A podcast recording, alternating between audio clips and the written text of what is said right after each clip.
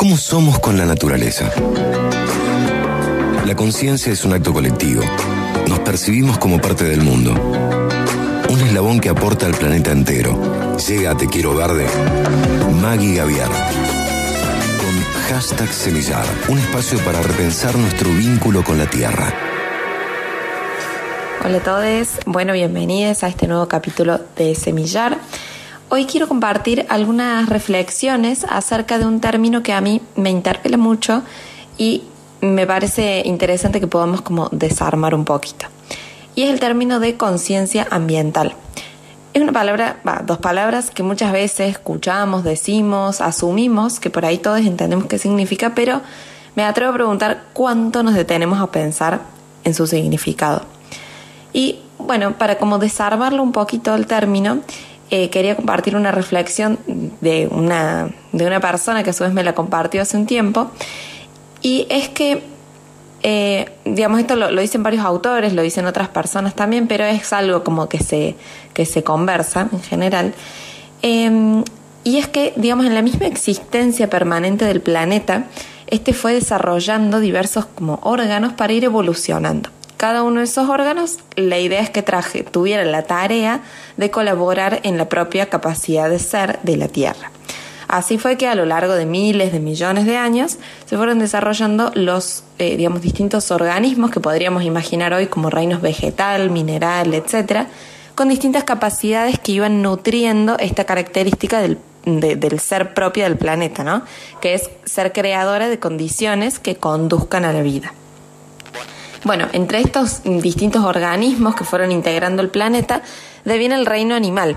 Y dentro del reino animal, a su vez, eh, se va diversificando en distintas especies, como por ejemplo la especie em, de, bueno, tenemos como los mamíferos, bueno, y así distintos, distintas especies. Y a su vez tenemos como la, los humanos, ¿no? Como parte de todo este, de toda esta especie animal.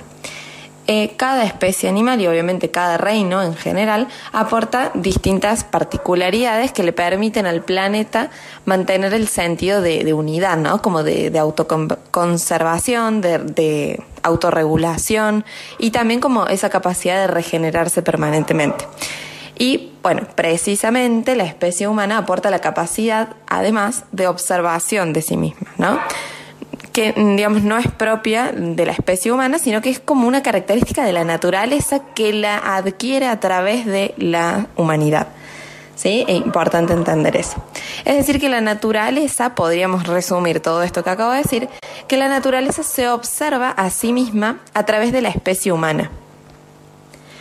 Y me parecía mm, importante traer como de esta propia reflexión otras reflexiones Em, por ahí un poco más propias. Por ejemplo, el mundo, digamos, si, si nos paramos desde esta, desde esta afirmación de que la naturaleza se observa a sí misma a través de la especie humana y no entendiendo que nosotros somos la única especie que tiene capacidad de observación, como que nos cambia un poco la, la bocha, ¿no?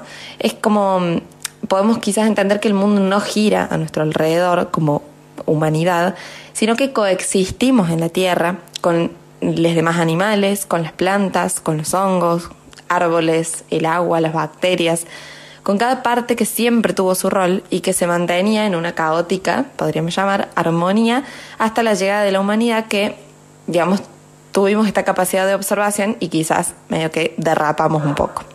Un poco, por ser bastante amable.